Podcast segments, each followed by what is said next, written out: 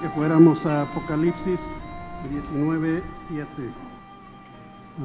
Apocalipsis 19, 7. Gocémonos y alegrémonos y démosle gloria porque han llegado las bodas del Cordero y su esposa se ha preparado. Este es un evento que el Señor Jesucristo ha estado, está esperando y por muchos años las bodas del Cordero.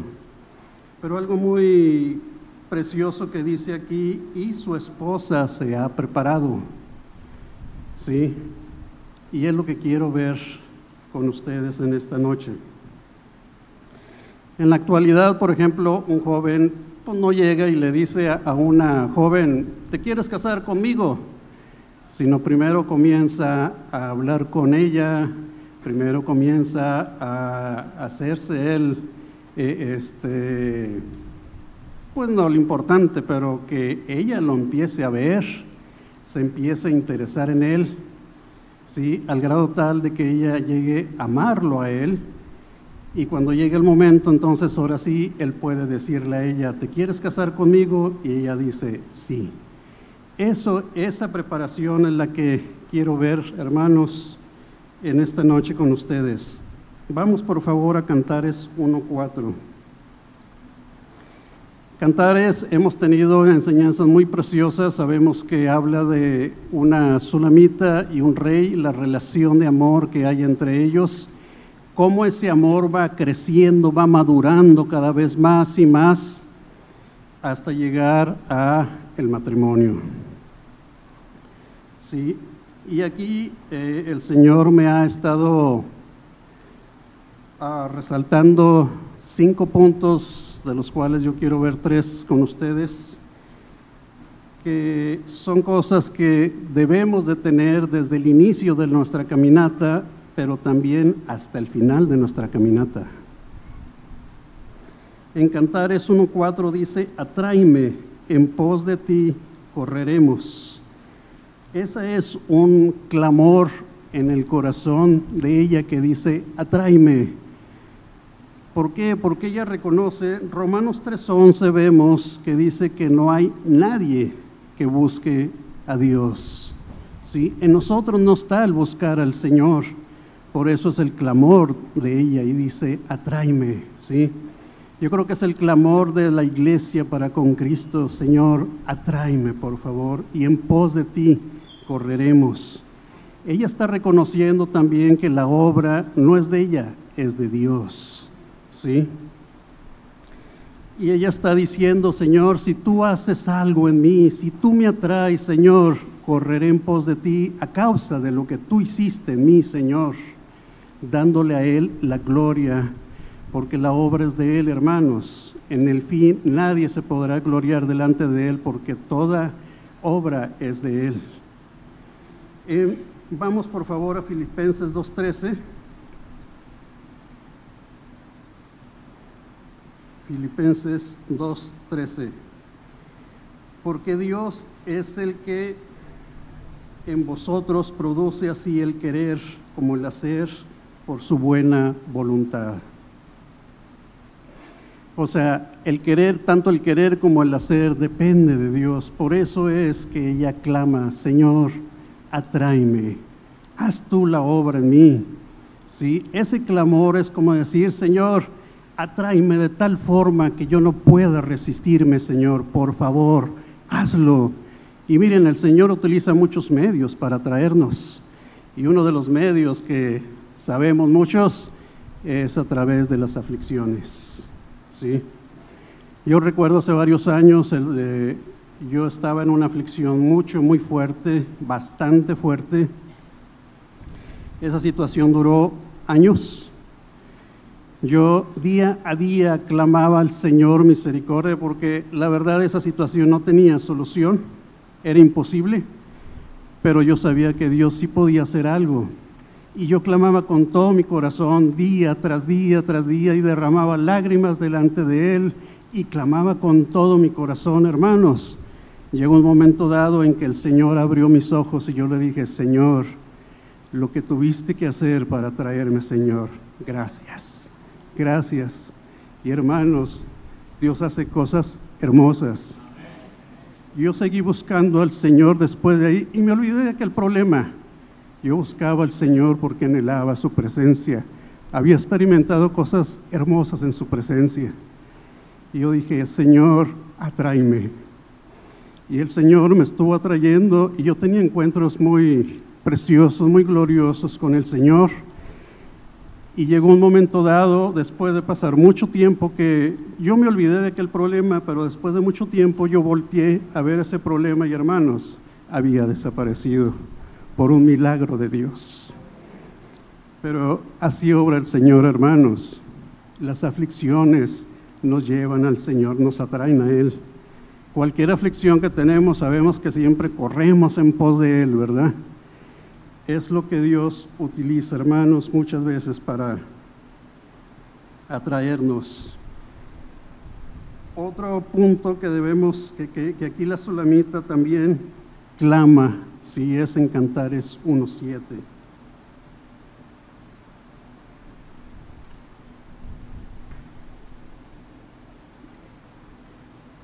Cantares 1.7 dice, hazme saber, o oh tú a quien ama mi alma. Esa expresión, hazme saber, ¿sí? en el original, lo que dice es, dime, declárame, hazme conocer, ¿sí? que conozca a quien ama mi alma.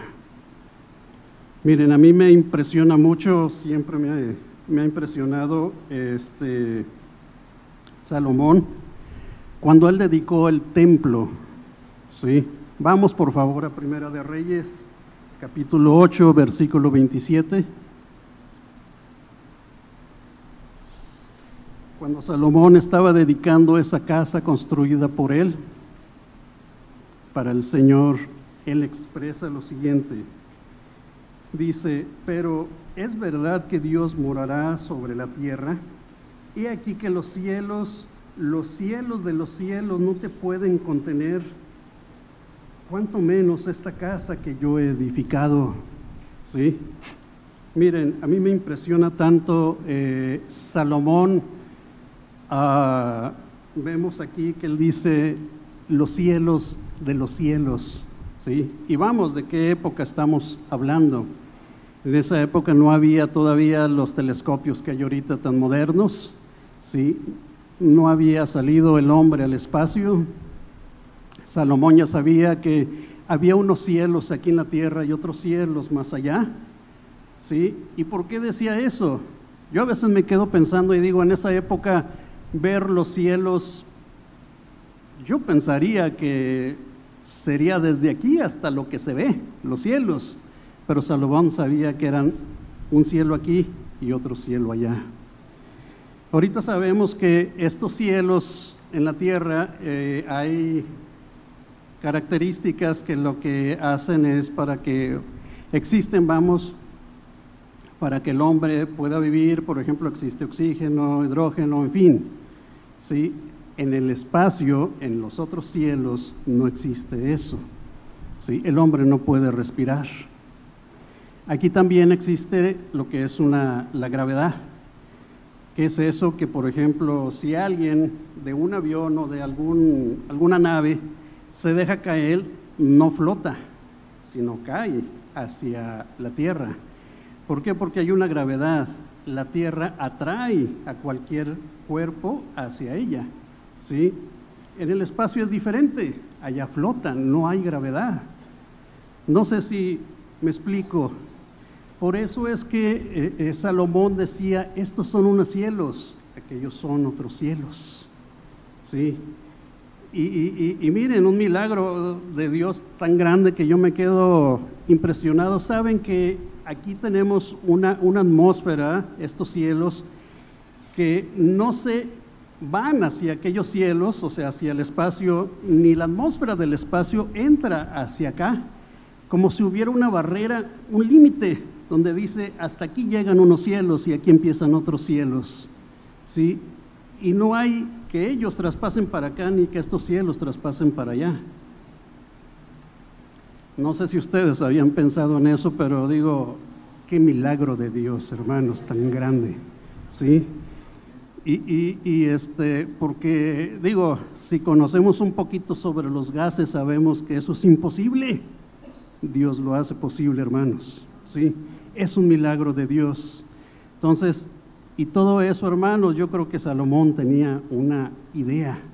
Sí, esa, esa expresión, hazme saber, hazme conocer.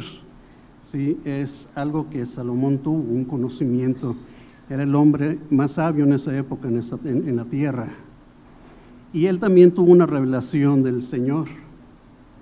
Saben, por ejemplo, que en el espacio, ahorita en la actualidad hay eh, este, la tecnología tal que pueden saber que es muy grande el espacio y dicen que está creciendo, ¿sí? No sé cómo lo, lo, lo identifican, pero dicen que está creciendo, ¿sí? Por ejemplo, si hubiera una nave, nada más para darnos una idea de, lo grande que es aquellos cielos, el espacio. Si hubiera una nave tal que nos pudiera transportar de aquí desde la Tierra hacia un planeta lejano, ¿sí? pudiera haber una familia ahí en esa nave, ¿sí? y pudiera viajar hacia ese, hacia ese planeta, y en ese viaje este, ponemos, o sea, va una familia, puede nacer un bebé, ese bebé puede ser un niño, puede crecer y ser un joven, un adulto, y el viaje continúa. Ese adulto puede ser ya alguien anciano y puede fallecer, digamos que vive muchos años, 100 años, 120 años, y todavía les falta mucho para llegar a ese planeta, ¿sí? Para darnos una idea de la grandeza, de lo, lo grande que es, ¿sí? Y miren, Salomón pudo decir, Señor, lo, que dice, leámoslo por favor nuevamente, ¿sí?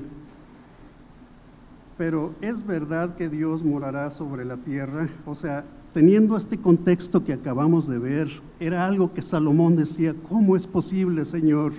¿Sí? Que ni aun los cielos de los cielos pueden contenerte y tú vienes y habitas en esta casa, Señor. Sí, pero hermanos,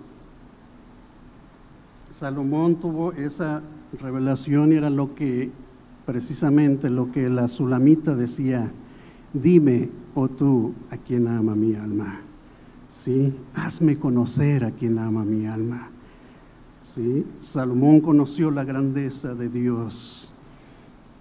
Pablo decía que su grandeza era es inescrutable. Inescrutable dice, quiere decir que no, no puede ser investigada, no puede ser entendida, está fuera de todo entendimiento humano. David decía que él se humilla para ver estos cielos y esta tierra. ¿Se imaginan, hermanos? O sea, quiero ponerlos en el contexto aquí de Salomón, ¿sí? ¿Se imaginan, o sea, la grandeza de Dios y que se humilla para ver a este mundo? Y hermanos, no nada más fue eso, sino que Él puso sus ojos en nosotros, hermanos. ¿Se imaginan? Qué grande amor de Dios de veras. Por eso la solamita decía, hazme conocer a quien ama mi alma. ¿Sí? Que yo conozca a quien ama mi alma. Aquel que estando en la misma presencia del Padre, ¿sí? Ahí en esa comunión con el Padre en su presencia, Él estuvo dispuesto a abandonar esa presencia.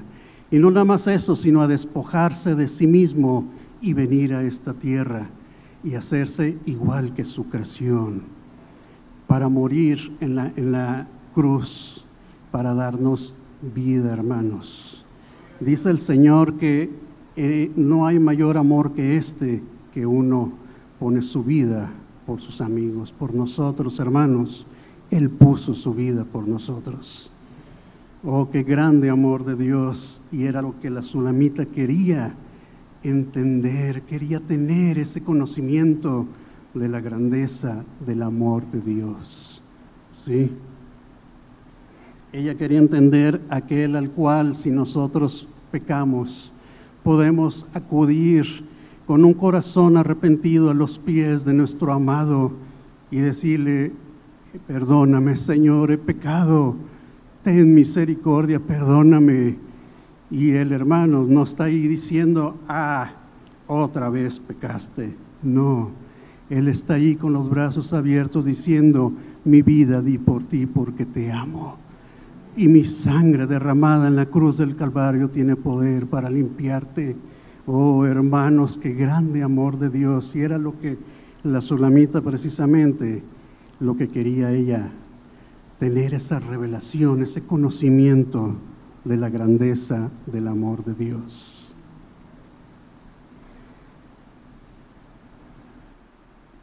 Ahí mismo, en el, en el mismo versículo, ella dice, ¿dónde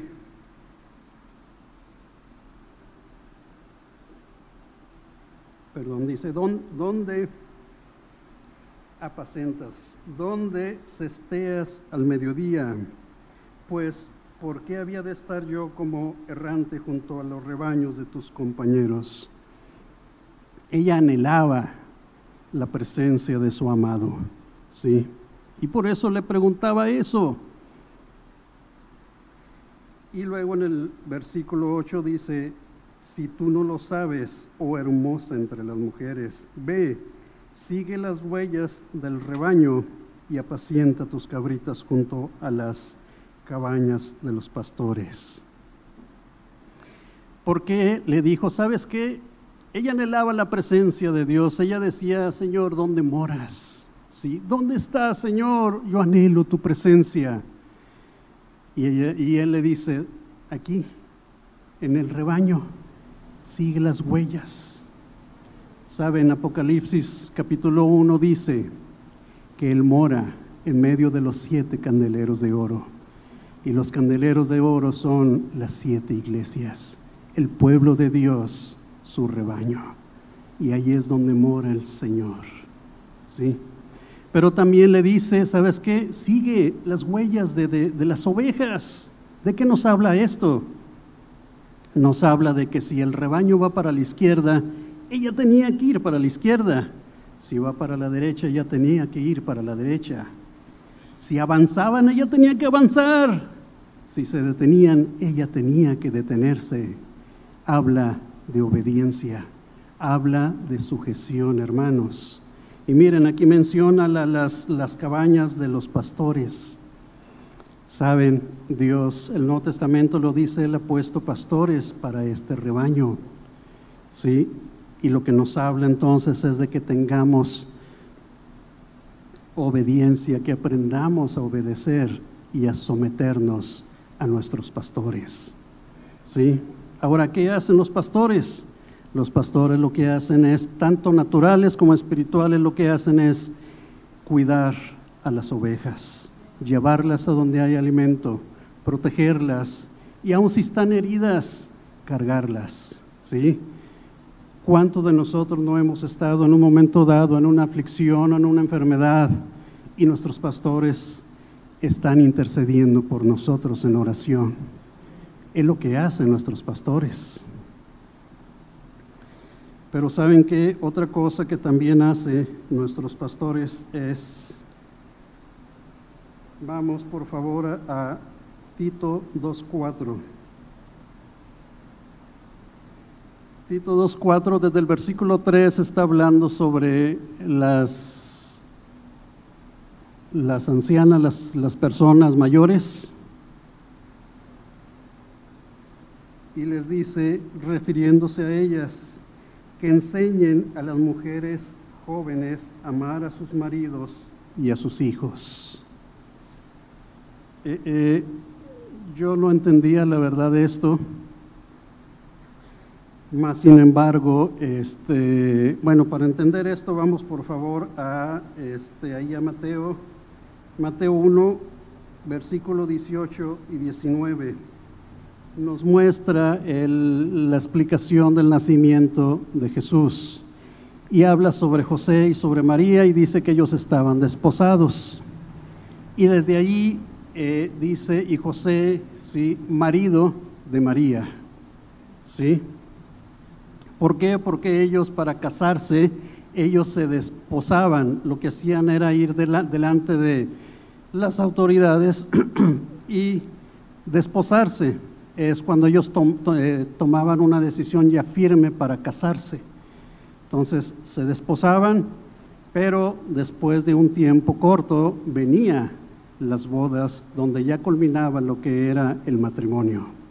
¿Sí? Pero desde que estaban desposados ya se decían esposo, esposa. ¿Sí? Desde ahí ya los nombran de esa forma, como lo estamos viendo aquí en el versículo 19 de Mateo 1.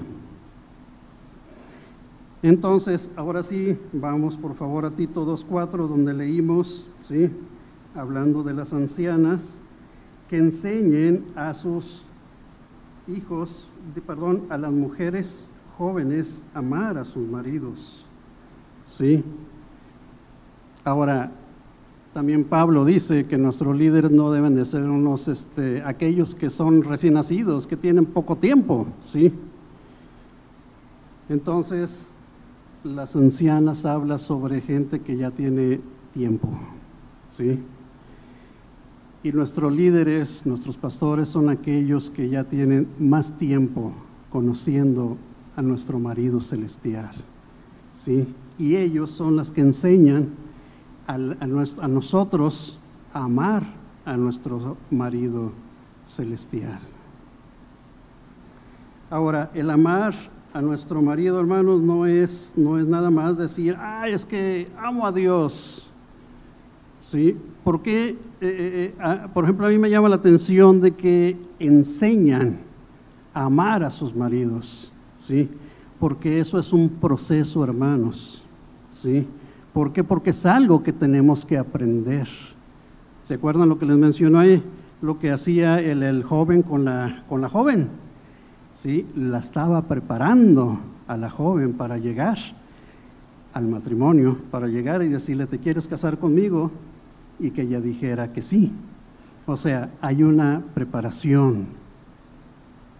Y es precisamente eh, una de las cosas que nuestros pastores nos enseñan, amar a nuestro marido celestial. Y ese proceso, hermanos, lo vemos en todo lo que es cantares, ¿sí? Vemos, por ejemplo, en Cantares 2.16, donde ella, eh, al inicio de su caminata, ella dice, mi amado es mío y yo suya. Cuando ella dice eso, ella pone en primer lugar a ella. Ella busca primero sus anhelos, sus deseos y luego ya pone en segundo lugar a su amado. ¿Sí? Pero miren, a través de un proceso, ¿sí? ella llega, por ejemplo, en Cantares 6.3, donde dice, yo soy de mi amado y mi amado es mío. Ya cambia los, las posiciones, los lugares, la importancia. ¿Sí? yo soy de mi amado. Ya lo pone en primer lugar a su amado, pero luego también dice, pero mi amado es mío. O sea, todavía ella está pensando en ella, en sus anhelos, sus deseos. Pero ¿cómo sucede esto? Lo vemos en, precisamente en todo Cantares, que es un proceso. En ese proceso vemos dos cosas. ¿sí? Una es que ella tiene visitaciones de su amado, la presencia de su amado, la palabra de su amado, ¿sí? Pero también otra cosa vemos, por ejemplo, en Cantares 3 dice, ¿quién es esta que sale del desierto? O sea, hay un desierto, hermanos, en el proceso. Ese desierto eh, sabemos que nos habla de situaciones difíciles, sí nos habla de adversidades. Y, es más, la escritura, vamos ahí por favor, nos lo, lo describe. Vamos a Deuteronomio 8.2.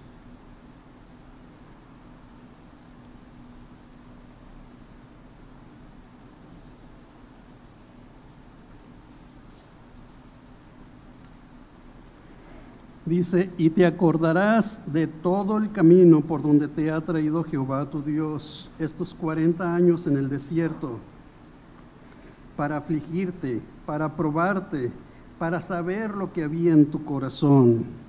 Eso es lo que hace el desierto en nosotros, hermanos, o el por qué el Señor permite el desierto en nosotros. Forma parte de su proceso, ¿sí? El desierto son, ah, nos habla de situaciones difíciles, de aflicciones, aquí dice, para afligirte. ¿Sí? ¿Por qué? Porque en el desierto, hermanos, cuando Dios nos mete en alguna situación, en algo difícil, ¿sí? En ese momento buscamos al Señor, Dios nos muestra lo que hay en nuestro corazón y vemos que hay orgullo, mentira, vemos que hay la carne, la carne se manifiesta y hay un clamor en nuestro corazón, Señor, cámbiame por favor, quita de mí el orgullo, Señor, para eso es el desierto, hermanos. El desierto es un lugar, miren, este, con mucho calor, un lugar nada agradable, un lugar donde no podemos estar cómodos, un lugar difícil, pero un lugar que hace algo en nuestro corazón, hermanos. Miren, cuando yo trabajaba en una empresa donde ahí este, su producto final es acero, ellos lo que hacían es, tienen unos hornos bien grandes este, donde ellos funden el acero, ¿sí? y ahí comienza todo su proceso. Ahora, ¿qué es lo que hacen? En ese horno meten chatarra. Chatarra son láminas, son fierros, son todo lo que es este hierro, fierro, ¿sí? Lo ponen allí, ¿sí? También ponen otras cosas como este eh, eh, hierro, pero concentrado, ¿sí? Pero vamos, todo lo ponen allí, son, son láminas, son cosas, ¿se imaginan eh, un horno donde le caben 100 toneladas de todo eso? porque esa es la capacidad del horno, 100 toneladas. Saben que lo ponen en ese horno, ¿sí? Y luego lo que hacen es bajar unos electrodos y aplicarle corriente. Saben que en ese momento eh, eh, empieza a elevarse la temperatura y empieza a fundir todo aquel acero. Pero cuando baja, cuando empieza ese proceso, saben que hace un ruido, pero fuerte, Ahorita ya hay más tecnología, pero a mí me tocó este, más, más artesanal. Y yo me acuerdo que, que, a 50 metros, 50 metros no podíamos hablar, ¿sí? Eh, estábamos gritando para hablarnos. ¿Por qué? Porque el ruido era muy fuerte, ¿sí? Ya después de minutos que se elevaba la temperatura, se empezaba a fundir todo ese acero, ¿sí? todo ese acero se empezaba a fundir. Ellos le llamaban el caldo, porque era líquido, era como un caldo, y todo era acero, ¿sí? Pero a una temperatura de 1600, 1700 grados, ¿sí? Había calor, ¿sí? Pero ese acero líquido ahí estaba y en eso brotaba, ¿sí? Algo que, que no era nada agradable, que le llaman la escoria, que sale del mismo acero, pero es algo que no debe de estar ahí porque contamina todo el acero. ¿sí? Es algo que no sirve. Y lo que hacían ellos es tirarlo. ¿sí? Y parecía acero, pero no era acero. ¿sí? Entonces lo tiraban, era una calidad muy, muy, muy mala. ¿Por qué? Para, lo tiraban para que no contaminara aquel, aquel este proceso, aquel acero. Y una vez que ya quedaba el puro caldo, ya esa temperatura muy alta, le ponían ferroaleaciones, ¿sí? ¿Para qué? Para llevarlo a la calidad, a las propiedades, a las características que ellos buscaban que ese acero tenía, debía de tener. ¿Sí? Ese era el proceso. Y saben, yo cuando, cuando lo vi y el Señor hizo algo en mí, de veras que yo dije, Señor, creo que así es el desierto. ¿Sí? Cuando comienza el proceso y el Señor empieza aplicar calor en nuestra vida, ¿sí? Calor, situaciones difíciles, ¿sí? Empezamos, Señor, ten misericordia, Señor.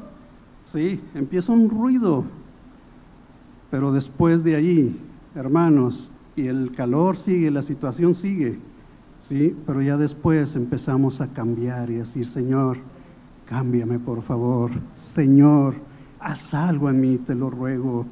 Y empezamos a confiar en el Señor y a buscarle al Señor y a estar en su presencia. Y hermanos, ahí el Señor empieza a quitar aquella escoria, aquella carne de nosotros, ¿sí? y luego pone de su naturaleza en nosotros. ¿sí? Pero es a través de, de, esa situación difícil, es lo que Dios utiliza. Eso es lo que hace, hermanos, el desierto en nuestras vidas. ¿sí? Y luego lo vemos inclusive que sigue apareciendo ese, en ese proceso de la Sulamita el desierto. Saben que aparece en el capítulo 3 y en el capítulo 8, o sea, hasta el final todavía aparece el desierto. ¿Sí? Pero en el capítulo 7, versículo 10, ella ya dice, yo soy de mi amado y conmigo tiene su contentamiento. Ya llegó ella a madurar ese amor, ya llegó ella a dejar que eh, eh, eh, ese proceso hiciera algo en su vida tal que ahora lo que buscaba era nada más este, agradar al amado, hacer la voluntad del amado ¿sí? Eso aquello que tenía que obedecer y ahora forma parte de su vida. Ya no es algo que tengo que, ya formaba parte de su vida. ¿Sí? Saben que en Juan 14, 23 dice el Señor que aquel que lo ama es aquel que guarda su palabra, aquel que lo obedece, aquel que hace su voluntad. ¿Sí? Juan 14, 23. Y miren, volvamos a Deuteronomio 8.2. No leí a propósito lo último. Y dice, y te acordarás de todo el camino por donde te ha traído Jehová tu Dios estos 40 años en el desierto para afligirte, para probarte, para saber lo que había en tu corazón, si habías de guardar o no sus mandamientos. ¿Sí? Y el Señor dice que si le amamos, guardamos sus mandamientos. Entonces, ¿para qué es, hermanos, también el, el, el, desierto? Para ver si le vamos a amar, hermanos. En medio de ese proceso, para ver si le vamos a amar. Amar a Dios no es tan solo, hermanos, una emoción o un sentimiento. Amar a Dios, hermanos, es una decisión, Señor, yo quiero amarte. ¿Sí? Amar a Dios es un proceso, un proceso, hermanos, que día tras día Dios está haciendo su obra en nosotros. ¿Sí? Amar a Dios, hermanos, implica toda una vida, como en la Sulamita. En todos los capítulos vemos precisamente el desierto, ¿sí? Desde el inicio hasta el final. Y esa es precisamente la preparación. Cuando ella dice, eh, hermanos, esto en Cantares 7:20, yo soy de mi amado y conmigo tiene su contentamiento, es precisamente ya el llegar a ese nivel donde ya leímos en Apocalipsis que la mujer, ¿sí? la esposa, ya se había preparado. Esa es la preparación de amor para nuestro amado. ¿Sí? No es nada más decirle, Señor, te amo. Es un proceso.